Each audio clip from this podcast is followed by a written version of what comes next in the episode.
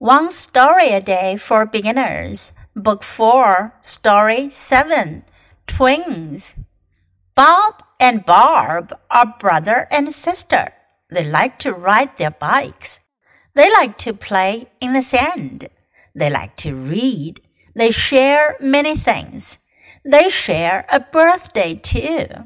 How can a brother and sister have the same birthday? That's easy. They are twins. They were born on the same day. 这故事讲的是 twins 双胞胎 Bob and Barb。这两个小孩呢，一个叫做 Bob 鲍勃，一个叫做 Barb 巴尔博。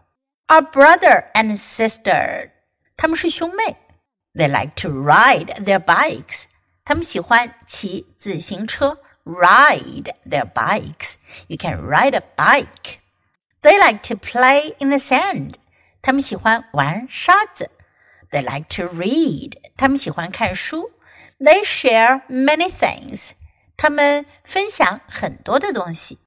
They share a birthday too.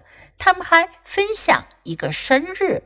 How can a brother and sister have the same birthday? 兄弟和姐妹怎样才能有同一个生日呢？That's easy，很容易。They're twins，他们是双胞胎。They were born on the same day，他们是同一天出生的。Now listen to the story once again. Twins.